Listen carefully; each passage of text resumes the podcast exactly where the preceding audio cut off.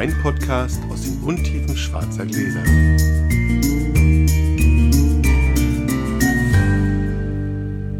Hallo Sascha. Hallo Felix.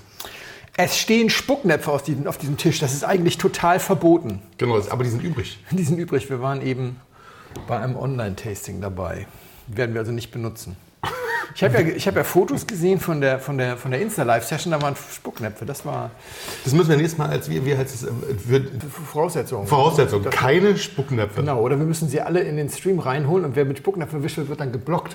Des ausgeladen. Das ist eine gute Idee, finde ich. Ja. Komm, ich erkläre noch mal kurz die Regeln, weil wir so viele neue. Hörer haben. Ja. Genau. Also hier stehen jetzt eigentlich keine Spucknäpfe, sondern zwei schwarze Gläser. Jeweils einer von uns schenkt dem anderen einen Wein in ein schwarzes Glas. Wer anfängt, würfeln wir gleich aus. Das, äh, der nimmt dann die Gläser mit in die Küche. Der andere sieht also wirklich nichts und kriegt es wirklich komplett blind. Aber auf dem Weg zurück machen wir noch den Schlenker durchs Gästezimmer, wo wir dann den Hörern jeweils erzählen, was es ist, damit die nicht ganz äh, ahnungslos sind. Während der eine verkostet, erzählt der andere einen Schwank aus seinem Leben oder was ihn gerade bedrückt oder berührt. Und dann wird vor allem äh, aufgelöst oder dann, dann sagt derjenige, der verkostet, vor allem, ob es ihm gefällt, wenn ja, warum, wenn nein, warum nicht. Und dann rät er auch mal, was es ist, aber das steht nicht so sehr im Vordergrund. Nicht so ganz sehr im Vordergrund, das stimmt. Komm, wir würfeln Ja, mal. los. Eine Eins. Oh, mein, das ist mein Part heute hier. Eine 5. Du darfst. Mann, schön. Und für die, die das erste Mal zuhören, in der Regel fange ich an. Das ist ein unglaubliches Übergewicht irgendwie von, von Stimmt. Das, ändert, das ändert sich jetzt. Jetzt fängt mein Jahr an. Ja, genau, deine. So, ich schenke dem Felix heute ein, einen Pinot Noir aus dem Burgund, einen Wein von Clos einen Givre Chambertin aus dem Jahr 1995. Wir wollen mal schauen. So, Da bin ich. Einmal mit deinem Glas und einmal mit meinem Glas.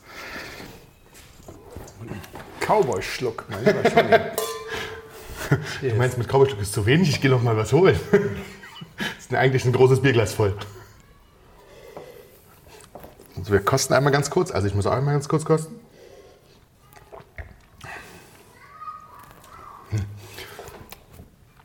Ich habe einen, einen, halblustigen kleinen Schwank aus meinem letzten Wochenende, wo man sieht, wo das auch optisch sozusagen mit dem, mit dem Wein so ein bisschen hingeht. Aber wie ich dazu komme, sozusagen, kommt so ein, ja, Felix nimmt mir den Würfel weg, weil ich immer mit Sachen spiele, wenn die auf dem Tisch liegen. Irgendwas mag ich immer. Und ich muss dann die Knackse alle Genau. raus, ra- rausschneiden in der Postproduktion. Oh Mann. Also, Hände stillhalten und ruhig sitzen, Sascha. Ich habe mir, ich fahre in letzter Zeit mehr Fahrrad, weil ich ja, also ich meine, die, die mich kennen, wissen, dass das totaler Quatsch ist. Ich habe natürlich nicht so viele Gewicht. Ich bin also quasi maximal ein Kilo vom Adoniskörper weg. Du hast das Gewicht gehalten, du bist nur irgendwie geschrumpft. irgendwie geschrumpft. Genau, irgendwie, ich bin irgendwie kleiner geworden und es hat sich alles komisch verteilt. Also mu muss ich mich ein bisschen mehr bewegen. Ähm, was mir auch keiner gesagt hat, das ist auch total unfair, dass Fahrradfahren ja super ist für die Cardio-Fitness, aber überhaupt nichts bringt, wenn man die Gewicht verlieren will. Also nicht viel, du müsstest so viel fahren. Das ist Wahnsinn, was du da machen musst. Ne? Du hast zwar wahnsinnig viel Cardio, also kriegst wirklich fürs Herz und sowas und das ist auch nicht schlecht, wenn wir ab und zu mal ein Glas Wein trinken, das ist nicht schlecht, was für die Cardio-Fitness zu machen. Wenn man 35 plus ist, dann muss man auch das mal machen. Also sind wir letztes Wochenende mit einem Freund viel Fahrrad gefahren, weit, relativ weit, Gesehen auf Insta, 160 Kilometer. insgesamt in zwei Tagen. Ja, das war gar nicht so schlecht. Hin 60, ein bisschen haben wir ein bisschen geschwächelt, hin nur 60 und zurück dann 92. Aber hin war auch schwerer, weil da hatten wir noch vier Weinflaschen im Rucksack. Ach so. Die mussten ja quasi mit ans Wasser. ja, damit wir auch den Abend passend überleben. Das haben wir dann schön gemacht, sind da angekommen, das hat auch alles gut geklappt, obwohl ich das nicht nochmal mache mit zwei Weinflaschen auf Rücken und nochmal so anderen Sachen. Das ist schon anstrengend. Muss man sich anders überlegen, muss man vorher hinschicken. Ich habe total klasse Satteltaschen. Ich habe jetzt auch schon neue Satteltaschen gekauft, heute gerade. Das ist ganz super. Jedenfalls sind wir dann da angekommen. Wir mussten erstmal einen Sturzalzer trinken, weil wir natürlich etwas echauffiert und außer Puste waren. Als wir dann zu, zu, so ein bisschen zur Luft gekommen sind, haben wir uns aus dem Campingbedarf, der da so war, zwei Weingläser organisiert, normale, und sind mit der ersten Flasche nach unten gewandert zum Wasser. Sahen wir natürlich lustig aus. Paul und ich mit einer Flasche Sprudel war es. und zwei Kerle in kurzen Hosen mit einem Gläschen in der Hand. Das sieht erstmal, sagen wir mal, aus wie ein Pärchen. Genau. Und es kam, es kam auch, wie es kommen musste. Wir kamen unten an, machten uns den Sprudel auf Und das in Brandenburg. und das in Brandenburg und äh, wurden auch sofort angesprochen, angesprochen von einer äh, relativ jungen, hübschen Frau, die mit ihrem Freund da lag, die sich dachte, cool, die kann ich anquatschen, die beiden Jungs sind eh quasi völlig raus aus der Nummer. Da ist auch mein Freund nicht böse, wenn ich die anquatsche. Und die schrie, ey, ist das Petnat? Also hatte die wirklich von der Ferne schon gesehen, Ja. dass wir einen, Petnat dabei. Petnat dabei hatten. Also eine, eine, es war ein Berliner, das ist jetzt hätte nicht von einem Brandenburger erwartet, dass er sozusagen Ja, Petnat äh, kennt. Petnat kennt. Es waren Berliner, die da oben waren, aber es war tatsächlich so, dass die uns ähm, quasi anschrie von der Seite. Wir waren aber schon, also wir waren so 20 Meter entfernt. Ja, und die erkannte das aber quasi sofort. Da sieht man mal, wie sich das weit schon durchgesetzt hat. Und die war dann auch total happy und hat uns erzählt, dass sie ja jetzt seit mindestens, also das ganze Jahr nichts anderes trinkt als nur noch Naturweine. Und äh, das so super geil findet und mega spannend und ganz toll. Und wir mussten ja dann auch was abgeben. Wir haben die Gläser dann nochmal ausgespült. Also ich habe meins behalten, Paul hat was abgegeben. Und ähm, die fand es wirklich spannend und hatte auch viel Spaß dran. Er hat uns dann eine Weile vollgeschwatzt.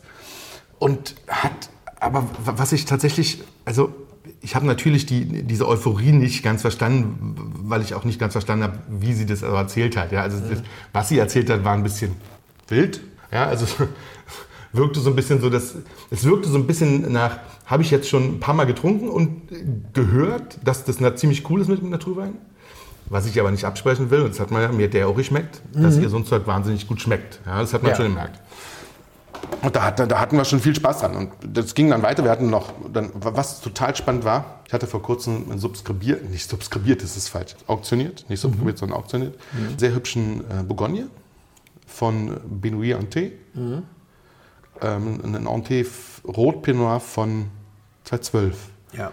Und das war einer der, ich glaube, das war einer der ersten Rotweine, die ich mit, bei denen auf dem Etikett tatsächlich 12,3% Alkohol stand.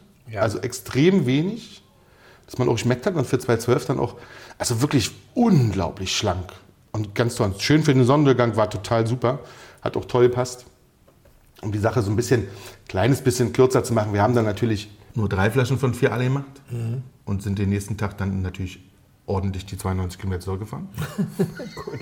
Es, hat, es war also total gesund, was wir gemacht haben. Es, es hat uns, es hat uns, ich glaube, es hat uns ja, auch für die Cardio-Fitness nichts gebracht. Eigentlich, weil wir das abends dann alles zerstört haben. Aber es war lustig und es hat viel Spaß gemacht, bis auf den Regen zum Schluss. Die 10 Kilometer am Ende, des, äh, am Ende der Tour mit, mit Vollregen und Gewitter, die haben uns so ein bisschen den Garaus gemacht. Den Garaus gemacht, Felix. Den Chaos gemacht. Der Wein. Ich muss eine kurze kleine Anekdote, während ich euch da auf Insta verfolgt habe, Mal habe Ja. ich auch habe ich einen ganz, ganz wunderbaren Naturwein getrunken, weil, weil sie jetzt gerade mit dem Naturwein kam. Und, und dabei ist mir ein Gedanke gekommen, der ist so alter weißer Mann, böser alter Sack, ja, dass ich ihn einfach mal erzählen muss. Äh, bitte. Der Wein war äh, Julien Renard, sein, Ja. sein Riesling. Also Winning, äh, toller Typ, Theaterwissenschaftler, äh, Dramaturg, glaube ich, gewesen, war an einem Theater oder sowas oder war, keine Ahnung und hatte dann keine Lust mehr. Ich habe eine Geschichte über ihn geschrieben in der Schluck. Also der ist über jeden Zweifel erhaben, netter, netter Mensch und toller Wein, wirklich toller Wein. Aber ich schenkte mir den Wein ein. Der ist komplett naturtrüb und dann irgendwann so beim zweiten, beim zweiten Glas rutschte so ein schwarzes Etwas ins Glas. Und Eine Schnecke. ich dachte, das ist jetzt irgendwie eine Schnecke oder sonst was. Oder irgend, irgendwas hat sich mutantenmäßig gebildet in der Flasche. Und dann guckte ich, ich musste das wirklich so richtig mit den Fingernägeln auseinanderknibbeln, um dann zu sehen, nee, das, Ja. war ein, das war ein Traubenkern. Also der, der einfach schon schwarz war und schon mehr oder weniger verwest, weil natürlich nach langem Hefelager und so. Und da musste ich dann doch sehr, sehr böse. Aber der Gedanke kam mir einfach zu meiner Frau sagen, weißt du, das ist so ein bisschen wie wenn du, ist dir schon mal aufgefallen, wenn du Bio-Eier kaufst, ist immer eine einzelne Feder drin. Ich glaube, wenn die beschäftigen, ich glaube, wenn die beschäftigen jemanden, Die der immer eine Feder pro Dings Ja, oder stimmt. du hast was Gutes gekauft, Bio, alles cool. Und guck mal, Mama, dieses, guck mal, das, das Huhn schenkt so. dir auch noch eine Feder. Und habe ich gedacht, ob der da wohl mit der Pinzette gesessen hat, wie in der Mikroküche. Immer weißt immer einen nach immer, anderen so, immer so in jede, in jede Flasche voll verkorken, dann mal schnell so, ein- so einen kleinen Traubenkern rein. Habe ich natürlich niemand, darfst du niemandem weiter erzählen, Nein. weil es wirklich so ein alter weißer Mann macht sich über Naturweine lustig. Aber ich mache wirklich Werbung für diesen Wein. Dieser Wein ist unglaublich schön. Ich habe, aber ich habe ihn nicht Das war die leckere Flasche mit dem, mit dem schönen Etikett. Und den Fuchs auf dem Mit dem Etikett, Fuchs, ich habe genau. ja auch was übrig gelassen. Musst du, darfst du gleich nochmal probieren. Wir grillen ja nachher noch. So, äh, wir grillen. Und, und eigentlich trinkt man ja zum, zum Grillen dann gerne mal Rotwein. Und wir haben es draußen Sommer und wir hatten eben diese wahnsinnig äh, warmen Maremma-Weine in der Verkostung. Und das ist alles, ich hatte so gehofft, dass du mir einen kühlen Weißwein einschenkst. Du hast so darauf geachtet, die Temperatur zu halten, habe ich immer so gesehen. Du kamst mit irgendwelchen Manschetten, dass ich dachte, oh, ist bestimmt weiß, nein, aber es ist rot. Du hast einfach nur darauf geachtet, dass der keine 18 oder 20 Grad kriegt, Genau. sondern dass du den wirklich so mit ungefähr 16 bei mir reinkriegst. Ich habe dann erst mal, so, da war ich total irritiert, weil ich dachte, die Aromatik ist aber gar nicht rot. Der, der erste Schluck war so, erinnerte mich so an Aprikosen und so weiter, aber, ähm, aber gleichzeitig so viel Tannin noch, dass das, also ich war nicht in der Situation, dass ich dachte, das ist jetzt ein zu warmer Weißwein, äh, sondern ich war in der Situation, dass ich dachte, das ist ja ein Rotwein, der gar nicht nach Rotwein schmeckt. So, so kam, so war die, so war die erste Ja, das verstehe ich. Hm? Dann habe ich mich so langsam eingetrunken und er wurde auch so ein bisschen. Also richtig rotfruchtig ist der immer noch nicht. Sagen wir mal so, ja.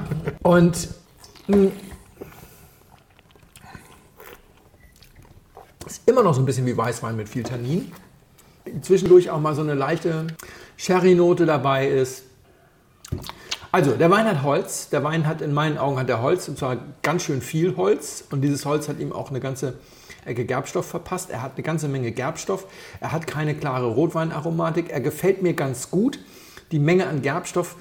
Dafür ist es im Moment ein bisschen zu warm. Ich sitze hier in kurzen Hosen mit Ärmel hochgekrempelt und dafür ist es mir tatsächlich im Moment ein bisschen zu warm. Das beeinflusst es massiv. Ich habe aber, weil wir ja gerade eben auch Weine getrunken haben, für die das Wetter viel zu warm ist, die sehr gut sind, die in der Preiskategorie so bis 35 Euro gehen, habe ich gedacht, das hier ist aber sehr viel feiner. Das ist sehr fein in den Gerbstoffen. Es sind nur sehr viele Gerbstoffe und mir ist gerade nicht so nach Gerbstoff. Ja, wer wusste denn noch, dass wir jetzt heute schon Ja, vorher noch mal ja. wirklich. Ja, Ich ja. hatte den Wein, da habe ich mich schon die ganze Zeit gefreut.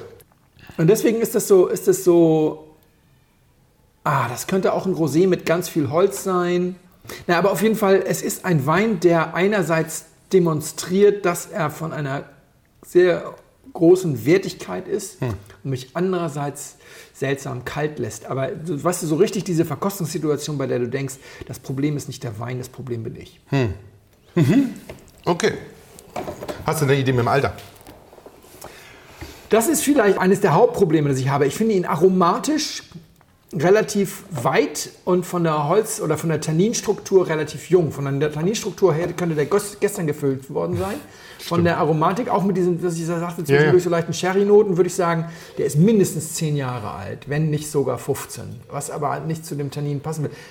Deswegen, ich sag mal, 8 Jahre alt. Nicht ganz jetzt für 95? Ja, okay. Dann, aber dann ist das auch nicht nur Holztannin, dann ist, da hat der einfach wahnsinnig viel Gerbstoff gehabt. Der hat aber tatsächlich ist es spannend, weil ich habe es gerade mal geguckt in der Zeit, weil du weil du es nochmal gesagt hast. Ähm, Also er macht die komplett ohne, ohne Rappen, ohne alles. So, da ist nichts drin. Und der lagert auch nur, also der lagert auch nur ein, zu 60 Prozent im neuen Holz und dann ein Jahr nochmal irgendwie in alten Fässern. Ja. Also das ist nicht so, also tatsächlich. Aber wir haben schon mal drüber gesprochen. Du, ich habe ich ja nun, ich war in Burgund und ich habe es mir angeguckt und seitdem glaube ich es eben nicht nur, seitdem weiß ich es. Du kannst es über die Pigeage steuern. ja. Ja. also wenn du, ich habe ja diesen einen Winzer im Macon irgendwie ge- im Maconais getroffen, aber was ist getroffen? Also wir haben den besucht. Der hatte sich ja selber so ein System gebaut, also in bauen lassen, mit so einer echten Dampframme, ja, wo so ein, wo so ein, ich weiß nicht, so ein Tonnen schweres Metallteil irgendwie runtersauste. Der hatte sich seine Betonbecken, öff- offene Gärständer, so eingerichtet, dass das da genau drauf passte irgendwie so. Und dann, und dann fuhr das immer so hin und her, wie, in, so einer, wie in so einer Autofabrik, so ein Zzzz, der, der Roboter. Und dann ließ der das quasi eigentlich nur runterfallen und holte das wieder hoch. Und du musstest, er sagte, geh mal beiseite, wenn ich jetzt hier irgendwie Pigeage mache, weil das spritzt ein bisschen. also er macht zweimal am Tag Pigeage. Ja, aber Also womit? zwei- zwei- mit der Hand oder? mit der? Hand. Mhm. Mit der Hand. Ah, vielleicht ist er Umgepumpt, umgepumpt wird gar nicht. Aber um, umpumpen ist ja der schonendere Genau, Teil. aber das okay, wird- er macht das komplett mit der Hand, Pigeage. Ja, vielleicht haut der da mal richtig rein. Vielleicht, vielleicht ist das besser als Fahrradfahren. Vielleicht sollst du bei dem Praktikum machen. Hinterher Dann du brauchst du 10 immer weniger. Na, das wahrscheinlich eh, weil ich irgendwie nicht zu essen kriege und die ganze Zeit so viel arbeiten muss. Ist ja auch, ich arbeite ja, also jetzt mal wieder aufs Schlimme, ich arbeite ja gerade nicht mehr, vielleicht liegt es auch daran. Ja, also, also dann ist es Pinot. Ja. Ja, Ja. ja, ja okay, das, das ist ja das Einzige, was übrig bleibt. Ja, genau. Ist dann ein Pinot von 95 von Claude Dugas. Ja, Ähm, der Givre Chambertin, davon macht er wirklich, ähm, die haben sechs Hektar, das ist gar nicht so viel. Die liegen genau gegenüber von, von Amarosso. Also sehr eng mit, sehr, also es ist ja auch ein sehr guter Winzer. Und 60 50 Prozent des, ganzen Weinguts gehen nur in, diesen, in den Gerische Matin, die, die Dorflage sozusagen. Dorflage, ja, genau. Ist ja der Ortswein dann. Das ist ja Ortswein, genau. Und ähm, die sind auch schon nicht mehr günstig. Also schon, schon, schon insgesamt nicht mehr. Die kosten, ich glaube, neu kosten sie 90, 80 oder 90. 80 oder 90 Euro für den Ortswein. Ja, das, ist, das ist das schon, die, das- das das ist schon- schon die erste Liga. Das ist ja, Ja, ja. Und die können halt einfach schön, also man merkt auch hier, dass der gut reifen kann. Also ich finde, für 95 ist das immer noch, dass er dich jetzt nicht berührt. Ich hatte ihn vorhin, ich habe ihn vorhin schon angestochen mit, mit dem ähm, Coravon zu Hause und fand dann schon, also da war er noch ein Tick wärmer als jetzt, weil ich ein bisschen im großen Glas hatte. Ja. Also da fand ich ihn richtig großartig und ziemlich geil. Und Also für mich könnte er wirklich charmanter sein. Und also ich bin, ich bin, wenn ich eines nicht bin, dann ist es eitel im Sinne von, ich muss mich profilieren als Fine Wine Pubs. Ja, wenn das, ja, das ist burgundisch. Okay, vielleicht, vielleicht bin ich dann einfach ein kleiner Kitsch-Trottel, ja. Aber so ein bisschen charmantere Frucht habe ich gar mir ja kein auch. Problem das mit. Ist, ja, das, das hatten wir ja gerade bei der also so, so ein leckerer Huber jetzt, Ja, ja, du ja, ja, verstehe ich total. so, und wenn das dann ein bisschen nach Kirsche schmeckt und alle sagen, oh, das ist die deutsche Kitschkirsche. Nein, ich finde, das ist, Kirsche ist eine wunderbare Frucht und Erdbeere ist tatsächlich, finde ich manchmal tatsächlich ein bisschen banal, aber das ist, findest du bei Huber ja auch Übrigens, so. übrigens Huber, nochmal für, für die uns, für die jetzt uns auch nochmal zuhört. Also, ich war jetzt mit Huber nochmal in Kontakt wegen unserem Dinner bei im Parkstern. Ich habe gestern eine, Gesch Hab ich, eine Geschichte hab ich gelesen, genau. dazu. Und ähm, sie hatten sich gemeldet und haben gesagt, ja, sie können es jetzt, also es kommt von da und es ist tatsächlich ähm, sehr wahrscheinlich einfach eine Falschetikettierung, Mhm. die ihnen noch ein bisschen leid tut und äh, dafür entschuldigen sich und sie schicken sozusagen einen Ersatz, den werden wir dann wohl zusammen trinken das ist schön. Also für die, die es jetzt nicht mitbekommen haben, wir haben ja dieses Benefizdinner gemacht, gibt eine Geschichte im Blog dazu. Im letzten, Eine sehr schöne Geschichte. Podcast haben wir auch schon was drüber äh, erzählt. Und da war ein Wein dabei von Huber, der trug ein Etikett äh, Ein Chardonnay, ein grünes Chardonnay, Schlossberg 12, Magnum und es war aber ein Rotwein. Und es konnte kein Schlossberg sein, weil er ähm, Nicht gefüllt wurde diesem gefüllt wurde. Aber äh, der Mensch, von dem Sascha ihn ertauscht hat, hat ihn nachweislich am Weingut gekauft. Das ist also Genau. ein guter Kunde, der über jeden Vater da haben ist. Und ein Foto vom, vom Korken hat sowieso jeden Zweifel Genau. ausgeräumt. Und jetzt wissen wir bis heute nicht, was es war. Wir wissen, es war sehr gut. Und zur Ja. Entschuldigung, Entschuldigung kriegst du eine neue Magnum. Ja, also so schlimm ist es nicht. Also einen Dank nochmal an dem Fall an Huber. Das ist, also erstmal war das insgesamt auch ein sehr guter Rotwein, da wollen wir sich, wollen sich beschweren und dann kriegen wir jetzt nochmal als Ja, Dank nochmal was anderes dazu. So, wir trinken Torres Milmanda. Das ist ein Chardonnay aus dem Penedès, Jahrgang 2016. in unserem Livestream haben die ja immer gesagt, eure Gläser sind immer so voll und jedes Mal, wenn ihr, haben die sich ja darüber lustig gemacht, Ja. wir würden immer so viel saufen. Ich äh, wollte nochmal bekannt geben, ich auch wenn es ein 90 Euro Burgunder war, ich habe tatsächlich eben die Hälfte des Glases dem hier zufällig rumstehenden Spucknapf dann über, übergeben, nachdem wir aufgelöst hatten, was es war. Also ist nicht immer so. Aber Nee. dieses Livestream äh, war schon ein tolles Event. Vielen Dank für alle, die dabei waren. Ich habe jetzt das erste ist uns ja verloren gegangen, weil Netzwerkfehler hier. Das zweite habe ich hinterher nochmal auf Insta TV, auf IGTV geteilt. Das haben sich 500 Leute angeguckt. Finde ich total erstaunlich. ehrlich? Und wir laden das auch noch auf unserem YouTube-Channel hoch. Generell mal für alle, die uns regelmäßig hören und dann manchmal Schwierigkeiten haben. Man kann uns eben auch überall hören. Also Spotify, TuneIn. Auf YouTube gibt es uns auch als Kanal Blindflug. Und natürlich dann eben über iTunes oder Google Podcast oder sowas abonnieren. Und wir freuen uns auch nach wie vor über Besprechungen bei iTunes. Das ist eigentlich die einzige Plattform, bei der Besprechungen relevant sind. Genau. Google Play habe ich noch gar nicht geguckt, ob uns jemand redi- irgendwie redigiert hat. Sascha, cheers. Das war eine gute Bewertung. Eine gute Bewertung von überall. genau, also immer schön Daumen hoch, wenn ihr uns mögt. Aber das, davon gehen wir ja fast aus, wenn, wir, wenn ihr uns zuhört. Wir haben auch darüber gesprochen, dass irgendwie die meisten, genau, in dem, in dem Stream haben wir darüber gesprochen, dass die meisten von uns ja irgendwie doch gar nicht mit Kühlschränken, sondern immer mit Kühlmanschetten und so weiter arbeiten und wir selten die richtige Temperatur treffen. Das hier ist viel zu kalt. Entschuldigung, aber es ist ja so warm hier drin, dass das nicht lange dauert. Jetzt wird es wieder Sommer, jetzt haben wir wieder, es wird wieder langsam schwer, sozusagen die richtigen Temperaturen zu treffen. Da werden wir jetzt Und ich habe eine längere Geschichte, weil das hier schon wieder alles völlig chaotisch geworden ist. Ich wollte eigentlich viel kürzer werden, aber naja. Also, das ist jetzt die zweite Folge, nachdem wir das erste Mal einen Werbepartner hatten. Stimmt. Und ich war ganz erstaunt, dass wir tatsächlich keine einzige Rückmeldung hatten. Ich bin da ganz glücklich drüber, weil nach dem Motto nicht gemeckert ist genug gelobt, denke ich immer so, wenn keiner, wenn keiner meckert, ist doch, ist doch super. Ich hatte ein bisschen die Angst, dass so Ja, ein, zwei Hörer Das richtig doof finden. Ja, und das laut sagen. jetzt höre ich euch nicht mehr Genau, und jetzt genau. ihr, ihr habt Ja. euch jetzt an die Industrie verraten und was weiß ich was. Trotzdem habe ich gedacht, wir geben uns ein paar Regeln über die Frage oder zur Frage, wie gehen wir mit Werbepartnern um. Schöne Idee. Und die erste Regel ist die, allzu viele Regeln geben wir uns nicht, weil diejenigen, die uns jetzt eben doch doof finden und sagen, das ist alles korrupt, die wirst du auch mit noch so vielen Regeln Ja, nicht abholen. Es geht um die Regeln für die Leute, die sagen, ja, das mit der Werbung ist okay, wenn das nicht zu viel wird, aber so ein bisschen Transparenz wäre ganz schön. Und wenn ihr so bleibt, wie ihr seid. So, ja, also, Genau. Ja. Also die erste, erste richtige Regel dann sozusagen ist, es gibt nur einen Werbepartner pro Folge maximal. Wir werden hier nie mit zwei Werbepartnern arbeiten. Das ist im Interesse aller. Das wollen weder die Werbepartner noch wir noch die Hörer. Kommen wir auch durcheinander. Ja. Das ja. In der Regel ist es ja so, dass ich die akquirieren werde, weil ich, ist Näher ja kein Geheimnis, ich bin der Produzent dieses Podcasts in dem Sinne. Sascha kommt normalerweise her, bringt eine Flasche Wein mit, nimmt zwei Flaschen Wein wieder mit zurück. Manchmal ist da sogar noch was drin. Macht dann die Fotos und hat ansonsten mit der Distribution, Schnitt, Pro- Postproduktion und so weiter nichts zu tun. Nichts zu tun. Und das bedingt natürlich, dass die meisten von Werbepartnern kommenden Weine bei Sascha eingeschenkt werden, aber vielleicht wird, macht sich auch mal jemand die Mühe, das andersrum zu machen.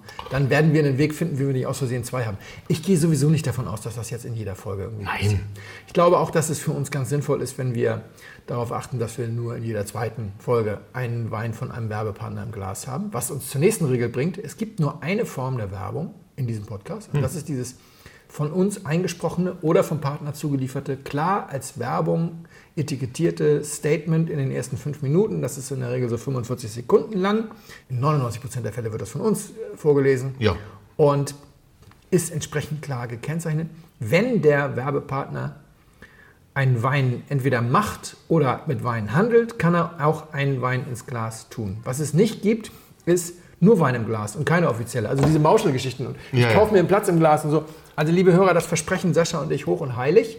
Wir werden das nur so machen. Ja. Und die andere Geschichte ist, wenn derjenige, der hier wirbt, keine Weine handelt oder macht, dann kommt auch nichts ins Glas. Das hat jetzt für die Hörer ist das egal, aber das ist, wir wollen halt nicht, dass sich irgendwie ein Gastronom und ein Winzer irgendwie so die Kosten teilen. Weißt Ja, du? und dann, dann nehmen wir deinen Wein dazu und du gibst dann, das wollen wir alles nicht. Also das machen wir das schon klar und ich hoffe, wir werden irgendwann auch auch äh, Produzenten von Gläsern oder Korkenziehern oder sonst was haben oder Karaffen, die dann hier Werbung treiben. Und dann gibt es halt an der Stelle keinen. Macht auch keinen preislichen Unterschied übrigens. Für, also die Werbung kostet das gleiche, egal ob jemand dann noch ein Weinglas mit drin hat oder nicht. Außerdem, ganz wichtig, wen akzeptieren wir als ja, das ist, das ist, äh, das ist so ein, das ist, ja, das ist ein, Warte, großes, warte, warte, das ist ein großes Thema. Also nur das Beste.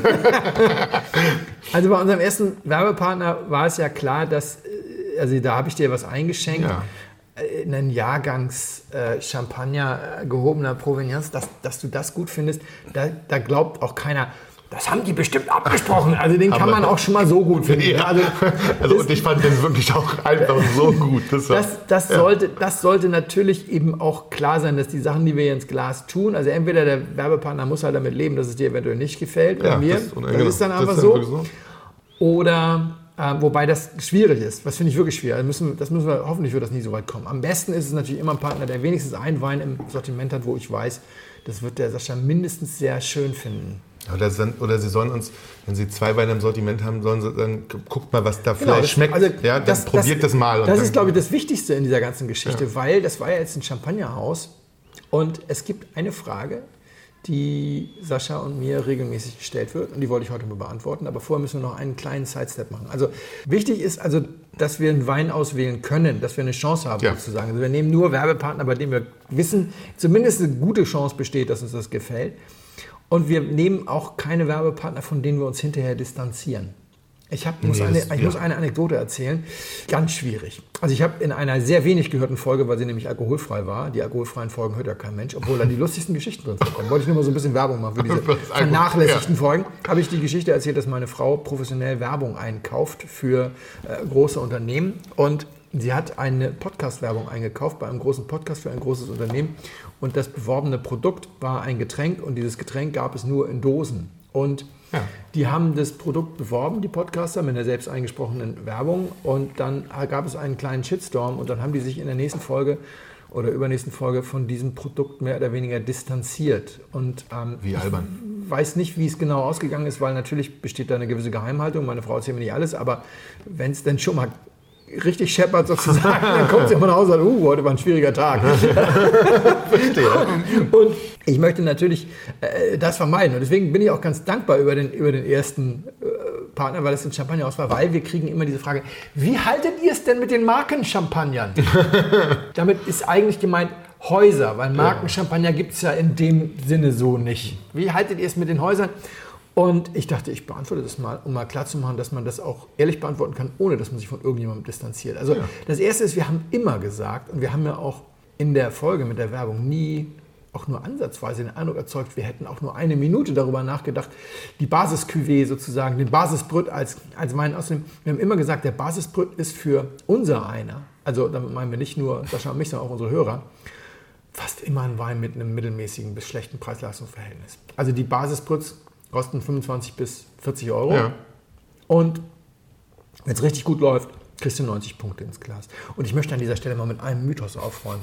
Diesen Quatsch, das sei bei den Winzer-Champagnern anders. Ja, das also das ist so ein Bullshit. Wir, wir beide haben ja neulich auch was. Wir nennen ja heute keine Namen, weil das ist immer so blöd. Wir haben ja, ne, doch, kann man sagen, wir haben Pierre Moncoui getrunken. Also richtig geil. Aber, aber die Basis ist wenn du 90 Punkte, äh, mhm. bist du gut, ja, oder auch Eric Rodess oder so, also die richtig guten Sachen. Aber die Basis ist die Basis. Ist die Basis. Und ich kenne zwar ein, zwei Winzer, wenn du da ab Hof kaufst, die sprechen kein Englisch und haben keine gute Diskussion, dann zahlst du 20 und dann reden wir darüber, dass es sich lohnt. Aber 25 bis 35 Euro. Nehmen wir mal meine Mitlieblingsregion Rheingau. Mhm. Das ist Robert Weil, Turmberg, erste Lage bis Alex Jung, Siegelsberg, GG. 25 bis 35. Ja. ja, Oettinger ist auch noch voll dabei, ja, außer ja. mit Marco Bronn. So. Also so, das ist so meine Range. Und in einem guten Jahr, in einem ordentlichen Jahr, reden wir über 90 bis 93 Punkte. Ja. Und ein 16er, weil Turmberg können wir auch mal über 94 reden und ein 95er Siegelsberg von Alex reden wir auch gerne über 95 plus.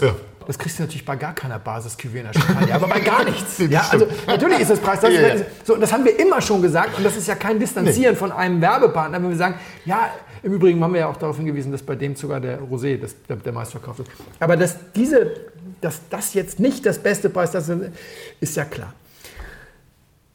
Ich darf mal weiter darauf antworten, weil die Frage wirklich öfter kommt. Bitte. Welche mögt ihr denn nun? Und so weiter. Okay, reden wir mal Butter bei die Fische. Also, es gibt ja drei ganz berühmte Marken sozusagen: mhm. Pommery, Veuve Clicquot und Meutier Chandon. Und dazu kann ich ganz schöne Geschichten erzählen. Fangen wir mit Pommery an. Ja? Also ein Freund von mir war, hatte eine super coole Beziehung zu so einem, so einem Edelcaterer, als ich 28, 29 war. Gerade eben. Wir haben, gerade eben erst. Wir haben so zwei Jahre lang haben wir echt auf einer Menge Partys getanzt, auf denen wir eigentlich nicht wirklich eingeladen waren. Das war ziemlich cool. Das einzig Blöde war, es gab immer Pommery. das beantwortet die Frage ich, schon. Ich habe dann irgendwann echt Bier getrunken. Ne? Das, das, das, ging gar nicht. Aber okay, also Pommery kennen wir auch schon mal nicht mehr als Werbepartner. Nee, nee, nee, die Geschichte geht weiter. Also. Und dann bin ich, habe ich wirklich 15 Jahre lang kein, also weil es leider doch nicht gestern war, 15 Jahre lang kein Pommery getrunken. Und hier in Berlin sitzen aber Pommery Deutschland, das macht ein Ehepaar. Ah, die sind ganz entzückende Menschen und ich habe auch mit dem Event gehabt und so weiter. Und dann bin ich auf die getroffen und habe ein, zwei Mal Pommery getrunken und habe dann festgestellt, dass ich die Basis trinken kann. Und dann habe ich die gefragt, sagen sie, hat sich da der Geschmack verändert? Und dann haben die gesagt, naja, also, Entschuldigung, es ist ein weltweit distribuiertes Produkt. Natürlich gibt es ein paar Geschmackstests. Also, dass die ganze Welt sich nach unserem Geschmack richten muss, ist ja Quatsch. Also so, so ein bisschen angepasst, so alle paar Jahre stilistisch. Ich meine, es ist Wein, ja. Also kann ich sagen, heute kann ich Pommery trinken, aber ich weiß eben auch, dass man tatsächlich ab und zu mal dieses Urteil überarbeiten hm. muss. Weil bei Moet ist es ganz schwierig. Ja? Also das letzte Mal, dass ich Moet Chandon getrunken habe, ist, ist, war immer so, weißt du, das hat so eine, so eine lustige Röstnote, als wenn ein Teil des Grundweins in Akazienholz ausgebaut wäre und dann so eine Mörder-Zitrus- und Zitronenzesten-Nummer, um zu sagen, wir sind ein Champagner, wir sind frisch. Es ist eines der ganz wenigen alkoholhaltigen Getränke, bei dem ich regelmäßig sage, das schmeckt irgendwie albern.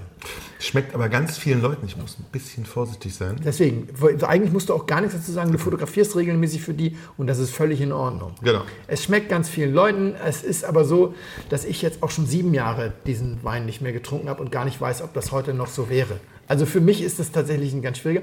Ist auch nicht schlimm. Ich trinke den tatsächlich ja auch nicht. Also ich trinke ab und zu mal, wenn, wenn ja. überhaupt, dann tatsächlich diese Jahrgangsdinger, wenn, wenn man das mal einschenkt. Und das ist okay. Mhm. Und die Leute lieben es, aber ich trinke Die Leute lieben es, ja. Ich, ähm, ich, ich trinke es auch nicht. Ja. Und das Dritte, und das ist eigentlich das Absurdeste, das Clicquot. Vor vielen, vielen Jahren, als ich mit meinem Hamburger Weinkreis irgendwie verkostet habe, da hatten wir, oder den gibt es immer noch Ole, aber ich bin ja nicht mehr in dem Weinkreis. Ole spricht perfekt Französisch.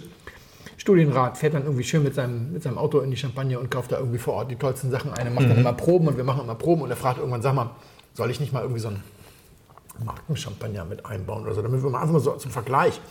Und dann habe ich zu ihm gesagt, also ich sage dir eins, ich finde Wöff unglaublich lecker, aber ich weiß nicht, ob der hier mithalten könnte. Für mich musste das nicht einbauen, aber er hatte sich das gemerkt. Und ein paar Monate später, weil wir uns ja wirklich, wir haben uns ja regelmäßig getroffen und alles Mögliche probiert. Mhm. Übrigens der Mann, der mir auch drei Abende lang Gamay eingeschenkt hat. Hm. Ja, dann, dann, dann die Geschichte. Ja, ja, ja. Und irgendwann haben wir so eine Probe und er deckt dann auf und sagt, der teuerste Wein heute Abend war übrigens Veuve Clicquot.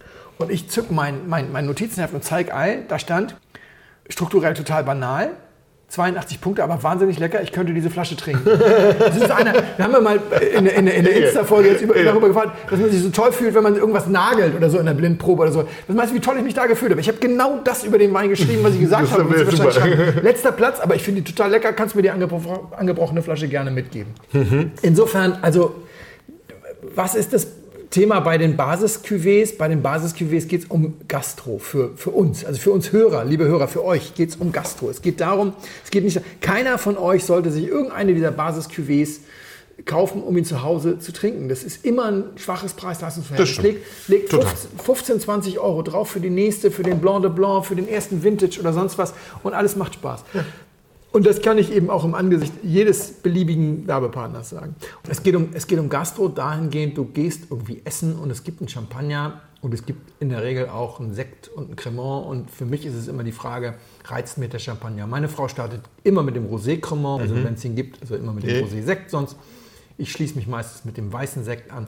Und dann gibt es die Frage, es kommt jetzt ein Champagner auf oder auf der Karte ist ein Champagner macht mich das an um den Mehrpreis. Ja. Und ich sage es mal ganz ehrlich, alles, was irgendwie Heizig heißt, aber nicht Charlie, Schöne Einschränkung. sind finde ich. tatsächlich, sind tatsächlich alles Neffen.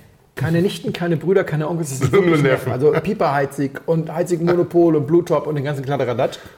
Das findest du in der Gastro quasi gar nicht. Das hat sich seinen Ruf gründlich irgendwie in der, im Supermarkt ruiniert. Das, Mhm. das nimmt kein Gastronom, der was auf sich hält. Fällt also raus. Es gibt zwei Schaumweine, bei denen ich quasi völlig ohne zu fragen, was kostet das, also zwei Champagner, bei denen ich sage, ich nehme lieber den Champagner und das ist Charles Heizig Klar. und Du Valeroy. Du- Ich habe auch gar kein Problem zuzugeben, das ist mein absoluter Lieblingsbasis-Champagner, Du Valeroy. Und dann gibt es zwei, bei denen ich nur, wenn es abstrus teuer ist, beim Sekt bleibe. Und das ist Paul Roger und Teitinger. Und mittlerweile Teitinger, weil wir haben ja neulich zusammen Teitinger Basis getrunken und waren sehr überrascht, wie Ja, gut das das war.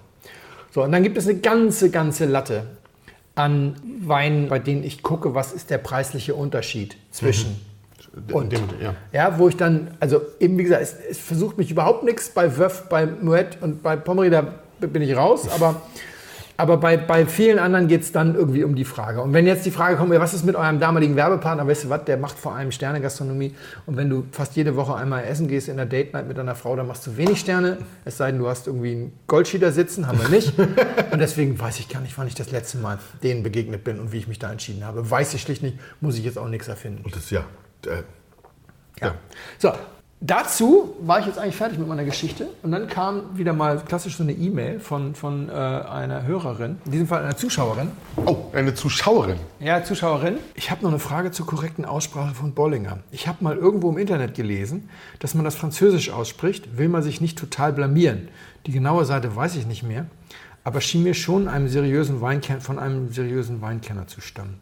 In einer eurer Folgen, das ist jetzt aber Webweinschule, Ja. ja. 30 Dreiviertel, Okay, habe ich gehört, dass ihr das Deutsch aussprecht und wollte nur mal nachfragen, ob man das unter Experten nicht so streng nimmt und beides okay ist, beziehungsweise man sich mit einer französischen Aussprache sogar völlig blamiert. Klingt ja schon irgendwie blöd und auf Deutsch viel runder. Und ist ursprünglich aus deutscher Herkunft, soweit ich das in Erinnerung habe. Dieselbe Frage für Teidinger und so weiter.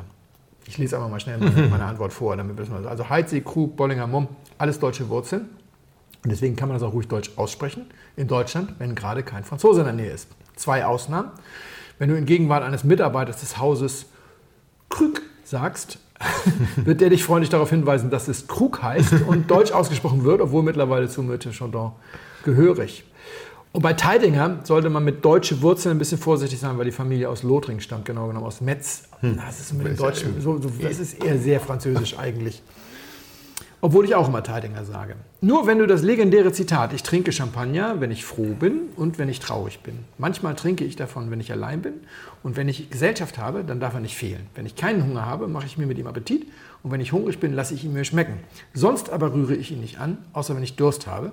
Und das Zitat bringst, dann ordnest du das besser Lilly Boulanger zu, weil Lilly Bollinger eher nach der Tochter eines Berliner Milchkutschers klingt. Das habe ich ihr Ja, geantwortet. Ich, äh, weil, es, weil es Tina war, habe ich mir einen Satz verkniffen, den ich aber allen männlichen Hörern rate, wenn ich irgendjemand dabei erwische, wie er Müm sagt, dem ziehe ich die Ohren ein. Also Müm geht gar nicht irgendwie. Ich trinke einen Champagner von Müm. Ja, okay. Also haben wir das auch mal geklärt. Also äh, Werbepartner, von denen man sich distanziert, äh, wären für mich jetzt zum Beispiel, weil wir, um das nochmal konkreter jetzt auch zu machen, Cloudy Bay. Hm, Cloudy. Bay Ja. ist ein, ist ein Thema. Also wenn ich, wenn ich Cloudy Bay nehmen müsste, würde ich den Holz ausgebauten, weißt du wie der heißt? Kituku, Ketika, Nee, Katika, Ki- Kituku. Kituku? Nee, Kituko ist der, nee, nee, nee, Kituko ist der von Dings aus, ähm, das ist wieder Ah, das, falsch. ist, nee, das ist Kaitui, äh, der von Ah, Schneider. der stimmt. Der okay, ist der, Kaitui. der ist also, aber, so äh, genau. Kiki- Kikitaka. Äh, Also die machen noch einen Holz ausgebauten, äh, der in der Regel sehr viel besser ist als der klassische. Und, aber das ist genauso diese, diese Feigenblattnummer. Weißt du, dann schenke ich dir den ein, du findest den gut, aber alle wissen, eigentlich reden wir ja darüber. Dass wir einen weltweit distribuierten Sauvignon Blanc haben, der auch in seiner Bedeutung für den, ich wollte gerade chilenisch sagen, für den äh, neuseeländischen Weinbau wirklich nicht kleingeredet werden kann, aber mittlerweile ist das ein Wein, dann finde ich, also, boah, das, ist, das geht gar nicht. Das wäre zum Beispiel was, was ich glaube ich nicht nehmen könnte. Da hätte ich Schwierigkeiten. Wir müssen das Thema noch weiter vertiefen, aber du darfst gerne erstmal zwischendurch was über den Wein sagen. Der ist alle. Ja, Ja, es liegt daran, dass so wenig im Glas war. nein, es war nicht wenig im Glas. Mann, ey. Ich habe wirklich, das liegt an dem blauen Himmel draußen. Ich fand ihn erst nicht so gut. Ja, Mit, mit, ein bisschen, mit ein bisschen mehr Temperatur tatsächlich kamen die Aromen so ein bisschen raus. Also das, das zu kühle hat ihn, wirklich, hat ihm wirklich nicht gut getan. Da wirkte der schwach und schmalbrüstig. ich fange ja jetzt erst an, ihn zu trinken. Jetzt ist es mit Temperatur, ist es ähm, tatsächlich ein Geruchsmonster mit, einem, mit einem vollen Maul voll Wein, einer, einer guten Säure, nicht, nicht zu stark, nicht zu, nicht zu ruppig, sondern eigentlich, eigentlich ziemlich schön eingebunden. Du mal einen kleinen Schluck nachschlagen? Es scheint mir recht international zu sein. Vielleicht ist Cloudy Bay. Ähm, nein. Weißt du, Sascha, ich traue dir eine Menge Schlechtes zu, deswegen darfst du mir auch eine Menge Schlechtes zutrauen, aber Ja, es gibt ein paar Grenzen, finde ich. ja, nein. Aber, ähm, Sascha ist übrigens nicht geschrumpft, er ist einfach nur fett geworden. Lass ihn ein bisschen wärmer werden jetzt nochmal, aber. so, warte mal, aber das muss ich mal. Ich gucke mal mir runter, das stimmt nicht. Äh, okay, nehme ich zurück. Ähm, so ein bisschen. Ich habe ihn dann relativ zügig und schnell getrunken. Hat einen schönen Trinkfluss, ist angenehm, hat. Warte mal, ich muss noch mal ganz kurz. Ja, jetzt lass ich einen Augenblick warm werden, weil ich finde gerade. Hat einen wahnsinnig schönen Trinkfluss und, und, und, und einen schönen Schmelz. Ich würde ihm aber, ich würde ihm, ich sag's mal in Punkten. Ich würde ihm jetzt sowas zwischen 91 und 92 geben. Ja? Ja. Was ich jetzt, also was, immer- was immer noch ein guter Wein ist, also sehr guter sogar, aber. Ja. Und zum Grillen trinke ich davon nachher mit, mit Sicherheit noch zwei Gläser. Sicher. Ich glaube, der wird alle werden. Weil ich kenne dich ein bisschen. Und ähm, eigentlich ist es 100% dein Beuteschema, aber es ist natürlich richtig, in der Reihenfolge ist das schwierig nach dem Roten und Warm und so weiter und so weiter. Die Maremma-Weine davor. Genau. Und als ich ihn das erste Mal probiert habe, weil ich habe ihn vorher noch nie getrunken, ich habe ihn heute auch beim Aufmachen oder Mittag, ich habe zwei Stunden Luft gegeben, also ich habe ihn in diesem Fall aufgemacht, habe vielleicht 5 CL ausgeschenkt, habe Korken drauf gemacht, habe ihn dann durchgeschüttelt, dann in den Kühlschrank gestellt. Das reichte mir dann für die Belüftung. Und ich finde ihn ganz leise. Ich finde ihn an, angenehm leise. Ja, das trifft ja ein bisschen. Ah, und das ist immer dann das, das Problem, wenn du so einen leisen Weißwein nach einem Rotwein trinkst. Er hat auch kein 100% neues Holz. Natürlich hat er neues Holz, sonst hätte ich mich ja nicht getraut, ihn hier anzuschenken. Arsch. Und, Warte mal, ich muss noch irgendwas Böses fällt mir bestimmt noch ein im Laufe des Podcasts. und er ist, äh, wie ich fand, enorm klassisch. Er ist ihm nicht so Blockbuster, Haselnuss, Butteraromatik, Nee, nee. sondern ich finde ihn äh, sehr leise und ich war sehr erstaunt. Ich hatte mir das viel lauter vorgestellt. Viel lauter hatte ich mir das Aber das vorgestellt. trifft ja mit das, was ich sagte. Ja. Also dieses leise trifft es dann ganz gut. Das ist tatsächlich, das stimmt. Und hast du eine Idee, ob das äh, eine Cuvée oder reinsortig? Ich wäre jetzt eigentlich auf Cuvée. So ein bisschen. Ist so zart. Also ich verstehe, es gibt zu diesem Wein ein gewisses Presseecho. Und das verstehe ich mittlerweile. Ich finde, ich habe auch gedacht, als ich das vorhin probiert habe, das ist aber sehr nah am Burgund. Denn das ist Chardonnay. 100 Prozent. Und ganz schön gut. Ich hole mal die Flasche. Aber Chardonnay 100 Prozent. So, es ist Milmanda 2016, natürlich auch noch ein bisschen zu jung, aber Torres. von, genau, von Torres. Und das ist ja eigentlich, äh, da kannst du direkt anknüpfen, weil das ist zum Beispiel so ein klassisches Weingut, bei dem sich jetzt die Frage stellt, so kam ich jetzt nochmal drauf, Ja. würde man die als Werbepartner akzeptieren? Angefangen hat das Ganze völlig anders. Also vielleicht für diejenigen, die jetzt nicht wissen, was Torres ist. Torres ist das einzige Wein, oder es sind, die haben mehrere Weingüter. Deswegen muss man es vielleicht so sagen. Miguel Torres ist der einzige Winzer, dessen Weine man in Deutschland einerseits bei Lobenbergs Gute Weine und andererseits an der Shell-Tankstelle kaufen kann. ich glaube, es gibt keinen anderen Winzer bei, bei Heiner oder diversen Feinwein-Dealern im Programm, äh, die es schaffen, diese, diese Bandbreite abzudecken. Und also zu den bekanntesten Weinen gehört der Granz Morales. Das ist so autochthones Zeug wie Samso und Garot für 90 Tacken, Rotwein aus dem Penedès. Und sonst auch aus dem Penedès ganz bekannt Masla Plana, Cabernet. Ja. Die machen auch so eine Reservereal für 300.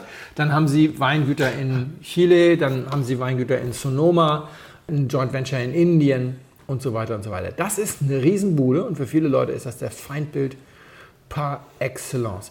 Erstmal, wie bin ich überhaupt drauf gekommen?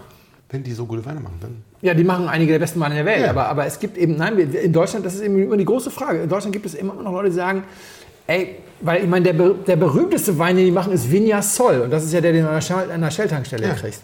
Die Geschichte dazu ist übrigens ganz interessant, weil das Weingut ist 150 Jahre alt oder sowas. Aber ich glaube, es ist bei all diesen Läden ist es immer ein Typ, der es richtig boostet. Und in diesem Fall Miguel Angel, nehme ich mal an, Miguel A. Punkt.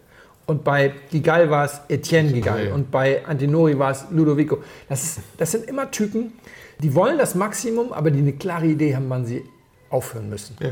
Ich habe mal mit einem deutschen Winzer ein Gläschen Wein getrunken und dann wurden doch drei oder auch vielleicht vier draus und irgendwann am Abend sagte er dann, also ich bin sehr stolz auf meine Weine, aber noch stolzer bin ich darauf, dass ich Geld mit damit verdiene. So, am nächsten Tag sagte er, das hätte er nie gesagt, deswegen kann ich ihn jetzt hier nicht zitieren. Aber das ging darum, er- und dann gibt es so viele, die tüfteln, weißt du, und dann wird das noch weggeschmissen. Und dann wird dieser Tank noch probiert, nee, der ist nicht gut und der geht jetzt in den Gutswein und so weiter. Und am Ende des Jahres stehst du da und sagst, scheiße, ich will wieder kein Geld verdienen. Genau, schon wieder ja, und, und, und dieses, dieses Wissen zu sagen, ey, das ist pass auf, der, der Wein kostet 10 Euro und dieser Tank geht da jetzt noch mit rein. Weil das immer noch ein toller 10-Euro-Wein ist. Es ist nämlich kein 20-Euro-Wein. Und ich muss ja irgendwie auch noch meine Leute bezahlen. Ja. also, und bei Gigal fand ich so lustig, Côte d'Iron, Zwei Millionen, drei Millionen? äh, fünf, fünf, fünf Millionen siehst du. plus. Und dann hat der, der, dieser Weinhändler, äh, wie heißt der, Kössler, Martin Kössler, hat mal irgendwie so einen riesen Rant auf, auf, auf Facebook mir. Fünf Millionen Flaschen und Industrieplörre. Und da hat ich mal irgendwo gelesen, ich habe das nur aus einer Quelle, also immer vorsichtig. Gigal hat 66 Ernten vinifiziert. Die erste mit 16, die letzte mit 82. Und dann haben die da dieses, dieses Projekt Côte d'Iron aufgezogen, das war äh, eben R. Und dann haben die so eine Traubenannahme gebaut. Ich war in Portugal, war ich mal in so einer Traubenannahme. Das sieht aus wie eine DDR-Grenzanlage. Ja, also so ein großer, verspiegelter Glasturm. Da sitzen die oben, die gucken, wenn die reinfahren, gucken die, was sie da bringen. Und wenn die rausfahren, gucken die, dass sie auch alles da, Da gelassen haben. Und nicht das mitnehmen und gleich umdrehen und nochmal reinfahren sozusagen. Und angeblich hatte, hatte Gigal eben immer äh, gesorgt dafür, dass und die müssen da ja unglaubliche Mengen in 10, 15 Tagen durchziehen. Die haben ja nicht drei. Monate Zeit für, für Nee. dass da immer ein Familienmitglied oben saß. Und oft saß er oben auf und es war irgendwie so, er zahlte mehr als andere und dann winkt er dich aber mal raus und sagt, nee, damit nehme ich dich nicht. Und wenn er dich das zweite Mal rausnimmt, dann lieferst du da nie wieder eine Traube hin, sozusagen. Und so zahlst du ein bisschen mehr, setzt du durch, dass du schon mal die richtigen Trauben kriegst. Genau. Und bei, bei dem, bei dem Vignasol zum Beispiel, weißt du was, du musst das Vignasol mit mir trinken. Ich glaube, Ja, mu- ich, ja. ich glaube, unsere Hörer würden Ja. Eintritt dafür bezahlen, dass du mit mir Vignasol trinkst. Und ich hatte nach dem Vignasol eine Frage gestellt, nämlich wie viele Flaschen die machen. Und die haben sie nicht beantwortet, stattdessen haben sie lieber Vignasol geschickt. Ehrlich? Ja. Und Ach, wie schön. da dachte ich, weißt du was, dann trinkst du doch mal Tankstellenwein mit mir. Und ich erzähle die Geschichte weiter. Ey, ist nicht der erste Tankstellenwein, den ich trinke? In meinem Leben, ehrlicherweise. Unsere, unsere Hörer glauben es erst, wenn sie es hören. Also hier, Vignasol Original 2019. Hört man schon am. Nur echt mit diesem Klacken. Also sieht Und- ein bisschen aus wie Berliner Wasser. Also Torres macht 267 Millionen Euro Umsatz mit Wein. Und das ist fast. die haben keine Ländergesellschaften. Also in Deutschland wird das hier von Weinwolf und Co., also Havesco-Gruppe distribuiert. Ja. Das heißt, das ist Kohle, die kriegen sie dafür, dass sie ab Keller ihr Zeug verkaufen. Ja, ab Keller geht so ein Vignasol wahrscheinlich für 3 Euro weg oder sowas oder noch weniger. Weniger Und wahrscheinlich, ja. Also geh mal davon aus, dass das hier keine sieben, sondern eher eine achtstellige Flaschenzahl ist. Wir reden hier über, was ist das, jetzt, 10, 15 Millionen Flaschen oder sowas. Ne? Ähm, Zum Wohl. Da musst du auch wirklich. Und dann noch aus guten Gläsern. Ja. Hi! Uiuiui. Das Irre ist, wir haben gerade wieder einen 40 Euro Chardonnay getrunken und du kannst das immer noch trinken. Ja, total. Kannst du. Also das ist natürlich aber- nicht wirklich richtig gut und wir werden das Er liegt halt, er legt sich halt, er seid immer noch, er hat halt ganz viel von allem irgendwie so, ja. Vegan, also diverse Schönungsmittel nicht verwendet. Und das, das Abgefahrene ist, der hat, das ist auch lustiger, auch Großunternehmen können total versagen. Also auf der Webseite steht 1970, auf dem Factsheet des Importeurs steht 1964 und auf dem Rückenetikett steht 1962. Scheißegal, als, als Miguel A. Punkt aus dem Studium kam, hat er, er hat Chemie studiert und dann Önologie, also Chemie glaube ich nicht vollständig, hat er das ganze Thema Temperaturkontrolle mitgebracht und hat diesen Vignasol sozusagen selber äh, renoviert oder wie auch immer du es nennen willst. Temperatur kontrolliert im Peñades diesen Wein gemacht. Bei 16 Grad muss man mal auch ihn ein bisschen in Schutz nehmen. Für deutsche Winzer ist das ja warm vergoren. Ja? Also ich Ja, ja. kenne ich kenn Riesling-Winzer, die vergären bei 9 Grad. Der Grund ist, glaube ich, also jetzt Halbwissen, solides Halbwissen, wenn so ein Tank bei 4 Gramm Restzucker stehen bleibt, ist das in Deutschland völlig egal. So ein Vignasol hat 1, oder 2, Ja, ja. ja, also da geht das nicht, das muss schon durchgehen. 16 Grad ist also nicht so wahnsinnig Gummibärchen Temperatur. Hat aber diesen Stahltank äh, Wein irgendwie gemacht, diese frische Fruchtigkeit und so weiter und hat das dann als neues Produkt etabliert und dann hat er seine Frau kennengelernt und seine Frau heißt Waltraud. Ehrlich? Ja, seine Frau hat dann als Exportmanagerin ihm den, deutschen, ihm den deutschen Markt erschlossen. Und Waltraud hat also sozusagen dafür gesorgt, dass das eine richtig riesen Bude wird. Und ihr zu Ehren hat er dann in Anfang des Jahrhunderts einen Weinberg angelegt in Peñades mit Riesling. Und dann habe ich den das erste Mal getrunken. Riesling Waltraud, Jahrgang 2007 war das der erste, den ich getrunken habe. Ich habe gedacht, alter Schwede, so kannst du deine Frau nicht ehren. Das, klingt, das schmeckt ja grausam. Also, das war so heiß, solche Hitzenoten, wie ein westaustralischer Riesling aus einem warmen Jahr. Und dachte, das, was soll das denn? Und dann habe ich zwei neuen getrunken, kurze Zeit später. Und das war ein wahnsinnig schöner Riesling. Also wirklich gut. Da habe ich gemerkt, ja gut. Der hat sich natürlich gedacht, ey, pass auf, wenn ich den Wein nach meiner Frau äh, benenne, dann lasse ich mal lieber die Finger davon. Irgendwie, ja. Ja. Also, wenn es heiß ist, ist es heiß. Wenn es kalt ist, ist es kalt. Wir machen den jetzt so, wie er kommt, sozusagen. Und machen dann eben, in manchen Jahren schmeckt das halt ganz anders als in anderen. Und das ist eben das, was ich meine. Wenn der hier an den Vignasol geht, der reizt der alles aus, was er für drei Euro noch ausreizen kann. Und Ja. wenn er den Waltraud macht für zu Ehren seiner Frau oder hier so ein Masla Plana oder sowas, da sind, da sind völlig andere Maßstäbe dran. Also hier zum Beispiel bei dem Chardonnay, den wir hier jetzt haben. Es gibt übrigens noch einen kleinen Bruder davon, den können wir auch noch mal trinken, habe ich irgendwann noch mal. Aber bei dem Milmanda, ganz klassisch. Holzgärstände, also wird in eigenen Holzfässern vergoren und wird dann mit der Vollhefe umgezogen in teilweise neues Fass, teilweise gebrauchtes Fass. Auch die Eiche, weiß ich nicht, es ist eben keine Allier-Eiche, sondern es ist eine andere französische Eiche. Alles so richtig, wie du dir das vorstellst. Und einige dieser Weine werden ja auch in Auflagen von wenigen tausend Flaschen gemacht. Weißt du, ich glaube, manchmal müssen sie auch einfach Geld verdienen, damit sie manche gute Sachen machen können. Das ist ja auch nicht verwerflich. Es ist doch total okay. Das finde ich nämlich auch. Und ich finde, wenn du dann so ein Vignasol dann noch so hinkriegst, Ja. also ich habe in meinem Leben, wir sind Das- ja viel in Spanien und manchmal ist es eben, habe ich ja erzählt, die spanische Supermarktweinkultur ist eine Katastrophe, dagegen ist die deutsche ja irgendwie Gold. Manchmal ist das der teuerste und beste Wein, den die da haben. Und wenn du dann irgendwo in der Pampa sitzt, Dann weißt du schon, dass du dann kannst du dazu greifen. Nachmittag noch ein Gläschen Weißwein auf der Terrasse, dann kaufst du Ja. Vignasol. Das ist ja wie, wie bei dem Coteron von Gigal. Oder Gigal. Ich meine, der schmeckt allen Menschen, der schmeckt wirklich immer, den Ja. kannst du immer kaufen. Wo du ihn siehst, kannst du ihn kaufen, weil du weißt, was du ins Glas Und es sind diese Typen, Villa Antinori und so. Es, es, und die haben mit diesen Ideen haben die irgendwie ihre Buden groß gemacht. Und warum kam ich jetzt auf den? Weil als wir die Bio-Folgen aufgenommen haben, habe ich eine Pressemitteilung bekommen von denen. Die haben eine Allianz gegründet mit sechs anderen Riesen-Wineries. Freiwillige Selbstverpflichtung, 80% CO2-Reduktion. Oh. Und haben auch schon geliefert, haben schon 50% reduziert gegenüber Oh. dem Ausgangswert 2008. Das wollten sie Ende 2020 erreicht haben und das hatten sie irgendwie Ende 2019 erreicht. Dann Mega. kam diese, diese PM. Und dann- genau, weil die, die, das sind jetzt, das ist nicht die böse Industrie oder sowas. Das sind, das sind auch Familienunternehmen. Ich meine, bei Wein musst du ja auch mal sagen, 80 Prozent, mehr geht ja nicht, weil das Blöde an diesem Wein ist ja, dass bei der Gärung leider so wahnsinnig Ja, viel ja, CO2 ja, entsteht ja, und das kannst du halt nicht abschalten. Ja? Also die, Dann wird es kein Wein mehr. die Pflanze, genau, die Pflanze ist ein Photosynthese-Weltmeister, aber leider geht die Hälfte davon in der Gärung wieder weg. Und Hey, dass du das, nur ganz kurz, dass du Ja. das aber im Sommer trinkst und dass die Leute das mögen. Also, ja, logisch, oder? also total. Also ich war noch mal hier der, Der Tankstellenwein. Ja. Ist jetzt, also es ist nicht verwerflich. Es ist nicht das, was wir mal trinken, was wir trinken und trinken wollen. Aber Genau. Und dann habe ich, die, hab ich die angeschrieben, weil ich dachte, ach, das ist doch ein schönes Thema mit Nachhaltigkeit. Mhm. Und dann habe ich die nach dem Wein gefragt. Und dann habe ich ihnen erzählt, was wir machen. Und so, die, oh ja, ja, das finden wir toll, machen Sie mal ein Angebot. Die waren, weil die, halt, die Agentur war halt davon ausgegangen, dass das Geld kostet. Und ich sage, nee, wenn wir uns für einen Wein interessiert, kostet das halt nie Geld. Und dann, deswegen habe ich sie heute gebaut, weil ich dachte, ja, würde man denn eigentlich von Torres Geld nehmen? Oder würden dann alle Hörer sagen, äh, wie das, soll, das geht nicht, 15 Millionen Flaschen Industrie. Ich glaube, liebe Dann Hörer, haben wir jetzt aber dafür kein Geld gekriegt, oder was? Nein, wir haben kein Geld dafür gekriegt. die Million ist jetzt futsch. Ja. Du hättest ein Angebot für eine Million schreiben können, die ist jetzt futsch. Ich habe kein Angebot geschrieben. Mann. Aber ich wollte damit nur sagen, liebe Hörer, ihr müsst damit leben, dass ihr wahrscheinlich auch solche Werbepartner aushalten müsst, weil wenn wir hier jetzt mal wieder zum schwarzen Glas Ja. greifen. Also der Chardonnay ist ja auch schon wirklich aller Ehren wert hier. Sehr geehrte Damen und Herren, im Namen von Flugkapitän Felix Botmann und Co-Pilot Sascha Radke darf ich mich ganz herzlich bei Ihnen bedanken, dass Sie sich heute für Blindflug entschieden haben. Wir hoffen sehr, Sie hatten eine angenehme Zeit an Bord and wish you a safe onward journey und allzeit einen guten Wein im Glas.